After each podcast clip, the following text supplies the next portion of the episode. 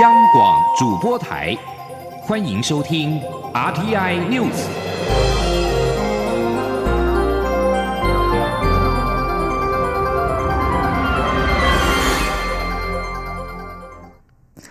各位好，我是张旭华，欢迎收听这节央广主播台提供给您的 RTI News。美洲贸易战再度升温，加上香港大罢工，台北股市今天开低走低，加权股价指数收在一万零四百二十三点，下跌一百二十五点，跌幅百分之一点一九，成交值缩小到约新台币一千两百八十二亿元。在汇市部分，新台币对美元也重贬了二点五二角，收在三十一点六二八对一美元。金管会主委郭立雄表示。目前国际不确定因素太多，投资人大多保持观望。记者杨文军报道。美国总统川普宣布，将从九月一号起对三千亿美元中国进口商品加征百分之十的关税，包括苹果等消费电子商品都在加税范围内，为电子股第三季旺季效应投下变数。加上香港五号大罢工，香港恒生指数重挫七百六十七点，让近期原本就受贸易战惊吓的亚洲主要股市再度受到重创。台股五号开盘原本是小跌开出，后来。随着新台币重贬，雅股重挫，股市持续往下走，失守一万五百点整数关卡。最后中场下跌一百二十五点，收在一万零四百二十三点，跌幅百分之一点一九，成交值缩小至新台币一千两百八十二亿。金管会主委顾立雄五号出席保险信望爱颁奖典礼后，受访时指出，成交量缩小代表投资人观望，不确定因素增加。他说：“但盘中因为受到这个雅股全面下跌，还有汇市呃台股的下跌的影响，所以啊就在持续的呃往下嘛。那是，但是我看到量缩了。”呃，应该是投资人也都在观望，现在是不确定的因素太多了。汇市部分，在外资持续汇出下，新台币对美元收盘收在三十一点六二八元兑一美元，重贬二点五二角，向三十二元整数关卡迈进。另外，人民币对美元汇率，不管是在岸、离岸市场，也双双贬破七字头大关。中央广播电台记者杨文君台北采访报道。对于新台币对美元今天重贬了二点五二角，中央银行说明，新台币本来就和国际汇市有联动性，今天显著贬值，主要是国际盘的因素所致。此外，人民币对美元汇率今天跌破了七元大关，为为亚洲金融市场带来了波动。中国、香港两地外资法人大多数认为，人民币仍然会进一步的贬值，而且可能会波及部分的亚洲货币，同时也会加剧中国境内资金外流的窘境。瑞士银行亚洲经济研究主管首席中国经济学家汪涛认为，由于美国上周突然宣布对中国出口三千亿美元的商品加征百分之十的关税，人民币受到更多的贬值压力，突破期属于市场的自然反应。他也认为，如果美国对剩余三千亿美元中国出口产品加征百分之二十五的关税，预计二零一九年底人民币对美元汇率为七点二。继续要来关心香港的情势，在香港有网民今天发起了罢工、罢市和罢课三罢，并且在七区集会过程中，各区都出现了示威者堵路的情况。其中黄大仙爆发激烈警民冲突，警方释放了多枚的催泪弹；而在金钟的政府总部大楼，警方在傍晚也对示威者连续发射了多枚的催泪弹。综合《星岛日报》等港媒的报道，反送中港人今天透过罢工的不合作运动和七区集会，继续要求港府回应撤回逃犯条例草案等诉求。七区包括了金钟、旺角、屯门、大埔、黄大仙、沙田，还有荃湾。此外，根据 BBC 的报道，香港机场塔台航空管制员参与罢工。从实际航班信息核算，全日总共有两百五十个客运航班被取消。而特首林郑月娥在今天上午十点召开了记者会，但是会中并没有回应示威者的诉求，而是谴责示威者暴力，将会摧毁香港的法治。林郑月娥说：“香港经济及民生已经出现问题，社会变得不安全、不稳定。这种有人形容为玉石俱焚的做法，将会会让香港推上不归路。”林郑月娥表示，当香港的前途稳定、市民是否能够安居乐业都面临挑战的时候，他有责任和政府主要官员继续坚守岗位。香港从六月十二号反送中示威出现冲突以来，截至三号晚间的行动，警方公告已经逮捕超过两百人，再加上四号遍地烽火抗议中有四十四人被抓，而香港警方表示，今天下午又有八十二人被捕，总计六月的反送中运动以来，已经有四百二十人被捕。继续要来关心的是，针对媒体报道指中国大陆将从九月起停止陆客经由小三通来台一事，陆会今天下午回应指出，在透过航运及旅游等多元管道的了解之后，都没有这类的讯息。据此，下旬旅行工会全联会后禁止经由小三通管道来台，应该是媒体的误传。陆会表示。陆客来台观光有助促进双方人民交流以及相互了解，呼吁陆方不要因为政治因素干扰两岸正常的旅游交流，尤其是小三通在两岸交流具有特殊的意义，限缩小三通将会严重的伤害两岸关系。而中国大陆从八月一号开始停发来台自由行的通行证，陆委会当时强调，两岸关系发展是双方共同的责任，双方也必须以保障人民福祉权益为依归。我方不乐见两岸人民的正常旅游交流受到政治因素的干扰。而对于中国暂停核发陆客来台自由行的通行证，为了因应中国此举对台湾观光的影响，行政院正着手盘点政策工具，希望能够刺激国际旅客来台，提升国内的旅游品质。政务委员张景森今天表示，七号将召集跨部会的会议，讨论如何进一步提振台湾观光。至于是否会进一步的松绑越南、印尼来台的签证规定。张景森说：“会在配合国境安全的前提之下，尽量开放。”记者王威婷报道。中国停发陆客来台自由行通行证，交通部观光局上周提前推出国旅秋冬游奖励方案，希望延续国旅暑假的观光热潮，让淡季不淡。另一方面，行政院也召集跨部会会议，进一步盘点政策措施，因应可能的影响。政务委员张景森五号受访时表示，继二号召开会议讨论后，七号将再次召集跨部会会议，进一步讨论如何扩大多元旅游市场，吸引南向和北向的国际旅客来台观光，以及提高国旅品质。张景森指出，目前的观光政策大方向没有变化，会按照既有的方式继续强化招揽观光客。我们就扩大多元市场啊，就是加强开发新市场，就是国外的这个市场，包括南向、北向，还有我们国内旅游的强化，现在都做一个比较完整的讨论了哈。方向没有什么大变化嘛哈，别的方式怎么来强化开拓这个新南向国家跟这个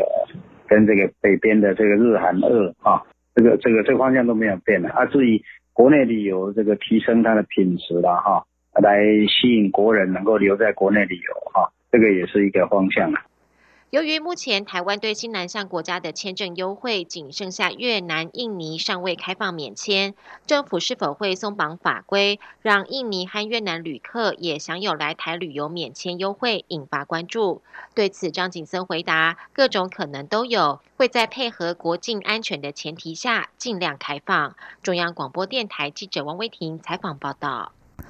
距离明年的总统大选剩下不到半年，寻求连任的蔡英文总统竞选团队逐渐成型，操盘手已经就位。民进党中央也派出党工十八同仁进驻备战。民进党主席卓荣泰今天表示，中央党部第一阶段派驻十八位同仁进驻竞总，未来党中央和竞总的联系会做得更好，发挥党部和竞办的双城效力。记者刘玉秋报道。距离二零二零总统大选剩下不到半年时间，寻求连任的参管总统竞选团队已逐渐成型。竞总三巨头曝光，将由行政院前副院长林喜耀操盘，前民进党秘书长洪耀福担任选战策略决策委员会召集人，新系中常委沈发会接任副总干事，掌管组织部门。除了蔡总统竞总团队操盘手曝光外，外传民进党中央党部也派出社运部十三员秘。书处两员，副秘书长是两员，以及财委会一员，共十八位党中央党工协助竞选办公室开办。民进党主席卓荣泰日前也在中常会上以十八同仁戏称支援竞选办公室的十八员党工。对此，卓荣泰五号受访时证实十八同仁的选战部署，强调这群党工进驻进办后，相信能发挥双城的效力。在第一阶段，我们有十八位呃中央党部的同仁，我们派进驻到竞选总部去。所以那一天在常会秘书长报告之后，我算了一算，刚好是十八个人。我们这个十八同仁阵就是要耐操，就是要非常的用心用力，希望他们进到竞竞选总部之后，不仅呃原来的工作没有影响，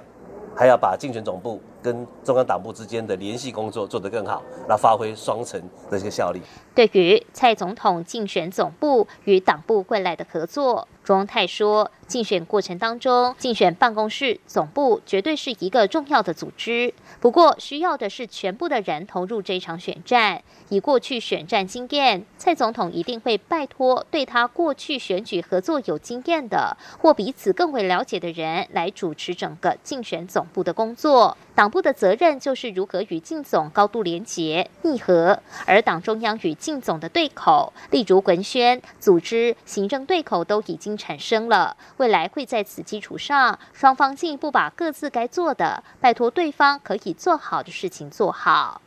中广电台记者刘秋采访报道。而民进党和台湾激进等第三势力组成抗中保台大联盟，并启动联合首波立委提名。外界也关注是否可能和台北市长柯文哲筹组的台湾民众党合作。对此，民进党主席卓荣泰今天表示。任何政党只要符合合作对象都可以合作，但是以台湾利益、国家整体发展为优先的大前提不能改变。在国民党方面，面对二零二零年的总统大选，高雄市长国民党总统参选人韩国瑜两度向主席吴敦义喊话，要吴敦义出面整合。对此，国民党副发言人黄兴华今天表示。二零二零总统大选是规模非常大的选战，绝非靠一己之力或特定人士就可以取得胜利，需要靠全党力量一起帮助韩国瑜。记者刘品希报道。国民党在党内总统初选后，整合工作进展的一直不顺利。无论是党中央或是国民党总统参选人韩国瑜，至今都未与初选落败的郭台铭联系上。外界又不断传出郭台铭将与立委王金平、台北市长柯文哲结盟，让国民党面临分裂危机。韩国瑜两度向党主席吴敦义喊话，希望吴敦义出面整合。对此，国民党副发言人黄兴华五号受访时表示。二零二零总统大选的胜利，绝非靠特定一人即可完成。国民党会发挥全党的力量，所有党员也都应该一起帮助韩国瑜。他说。因为呢，总统大选是一个规模非常大的选战，所以绝对不是靠一己之力或是靠特定哪一个人就可以完成。那关于这件事情呢，其实国民党会发挥全党注意人这样的一个力量，无论是谁，大家都应该一起来帮助韩国瑜，以在二零二零年能够重返执政为最高的目标。对于党中央是否已经与郭台铭取得联系，黄兴华指出，党中央一直有透过管道联系当中。至于党内是否担忧郭王柯三人结盟合作，黄兴华说，郭台铭与王金平都是党内非常重要的支持力量。国民党当然希望所有党员同志能够一起努力，这样才能赢得胜选。央广记者刘品熙在台北的采访报道。在外电消息方面，美国一连发生了两起重大枪击案。美国德州的艾尔帕索与俄亥俄州的戴顿镇分别在二十四小时之内发生了重大枪击案，造成二十九人死亡、五十三人受伤。由于两起案件相隔太近，而且都发生在保守的中西部地区，美国司法单位正在厘清两起案件是否有关联，或是是否有感染效应。值得注意的是，对于可以合法拥枪的美国，每当发生重大枪击案时，总会引来枪支管制和合法拥枪的两造辩论。遗憾的是，尽管许多州对购买枪支的管制日趋严格，仍然难以避免枪击案发生。此外，美国媒体发现，近期几宗血案都和白人至上者脱不了关系。纽约社论更直言，美国现在遭遇白人民主主义恐怖分子的大麻烦。这里是中央广播电台台湾之音。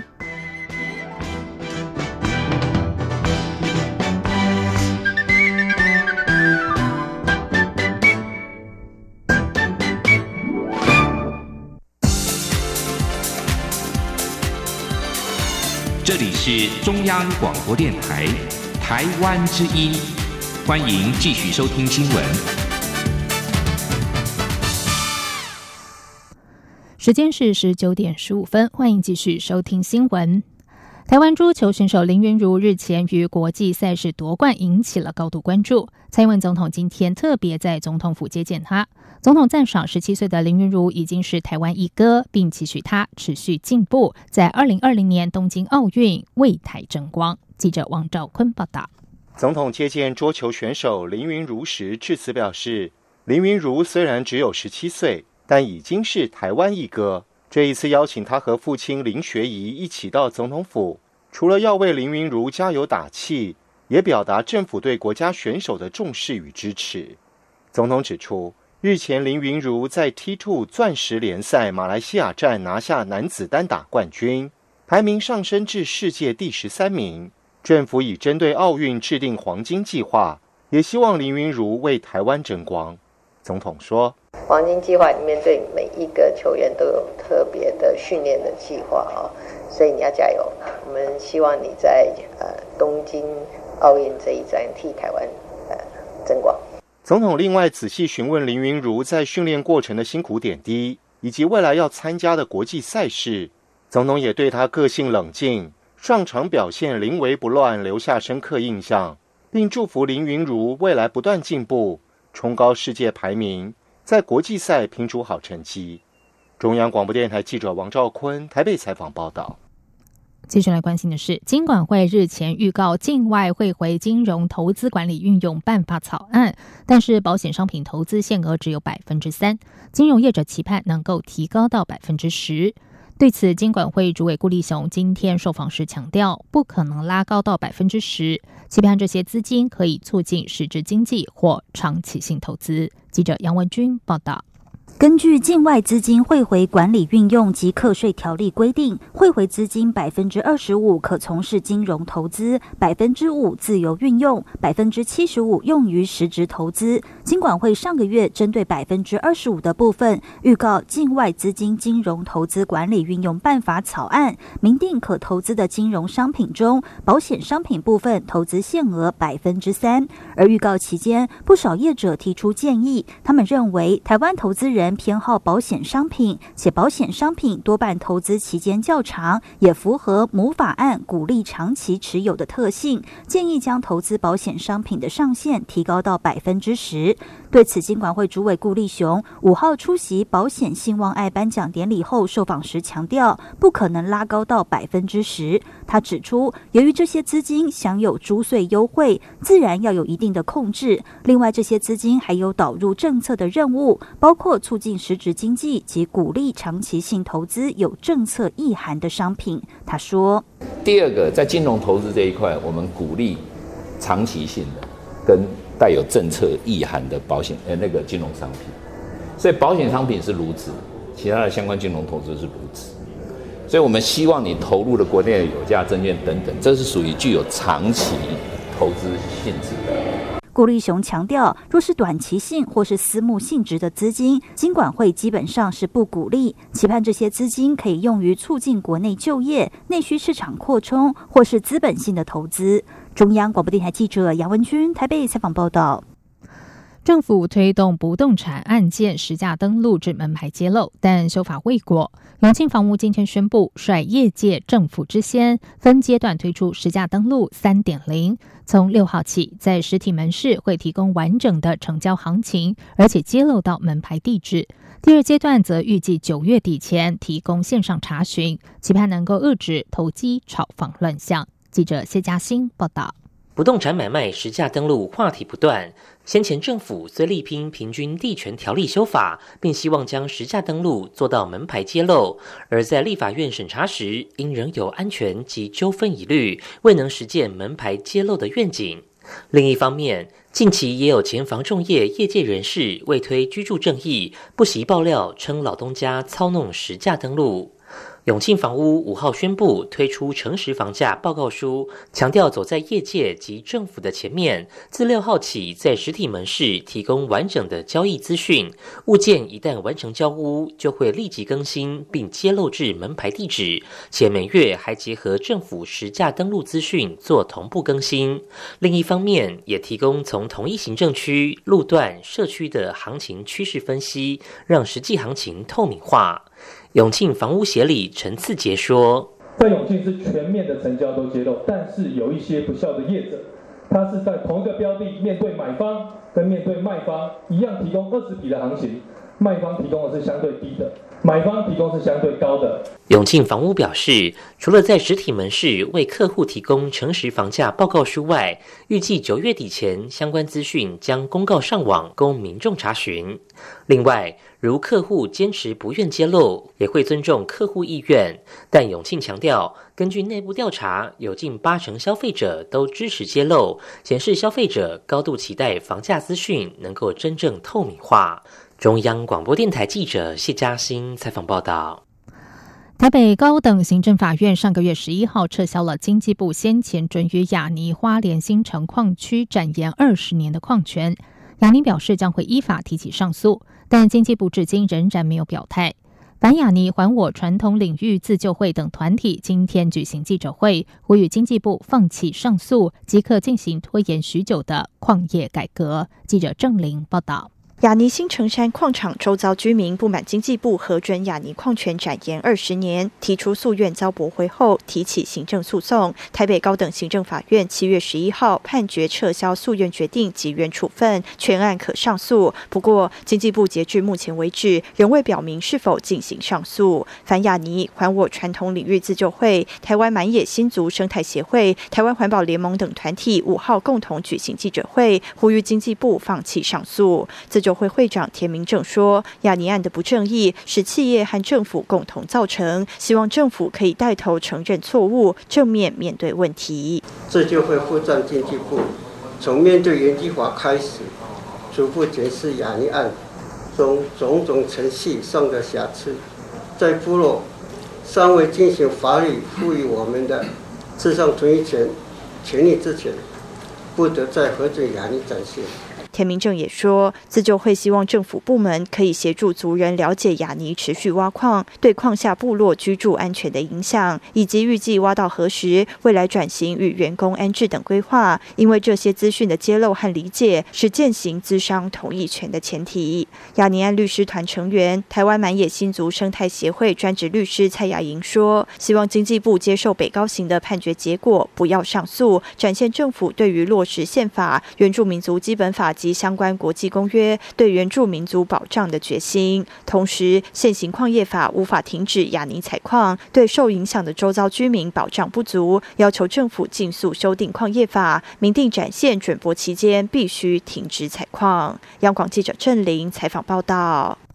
第十五届 IMC 国际数学竞赛，台湾学子表现优异，不仅夺得十六金、三十一银、五十一铜的佳绩，其中味道中学七年级谢伯君和敦化国中九年级杜颖谦更是分别囊获年级总冠军，让台湾代表队受到各国的瞩目。率团参加的中华国际数理文化教育协会理事长卢建明表示，这次竞赛层级从小学一年级到高中二年级，题目挑战性极高。台湾学子跳脱昔日教育框架，并汲取与时俱进新的数学知识，才能在这种国际性的数学竞赛中脱颖而出，与各国学子一较高下。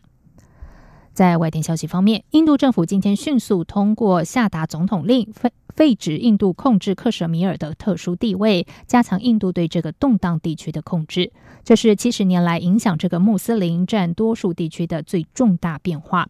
克什米尔是在印度和巴基斯坦之间存在领土争议的地区。印度政府在过去一个星期以来，以恐怖威胁为由，增派数万军队到印控克什米尔，并在今天清晨对克什米尔寄出了封锁令，只有持有宵禁通行证的居民可以上街。当地多名的政治人物遭到居家软禁。印度内政部长莫迪的亲密盟友夏哈今天向国会表示，总统已经签署法令，废止授予克什米尔特殊地位的宪法第三百七十条，而且这项法令立刻生效。印尼是世界上森林砍伐率最高的国家之一。为了唤醒世人关注森林遭到砍伐的情况，四十三岁的印尼男子巴斯托尼以倒着走的方式，从他位于东爪哇的住家迈向首都雅加达。这趟行程超过七百公里，任务非常艰巨。然而，巴斯托尼以倒着走的方式凸显森林砍伐议题，已经引起了世人关注。巴斯托尼是在七月十八号从他位于东爪哇维利斯火山下的村庄出发，展开这项唤醒世人注意森林遭砍伐的活动。有四名子女的巴斯托尼受访时表示，当他在这个月底走到雅加达的时候，希望能够会晤印尼总统佐科威，并且希望政府能够开始关注环境。根据绿色和平组织的资料，印尼是世界上森林砍伐率最高的国家之一。而在过去半个世纪以来，估计已经有超过七千四百万公顷的热带雨林，相当于将近两个日本大小的地方，遭到砍伐、焚烧或者是破坏。接下来进行今天的前进新南向。前进新南向。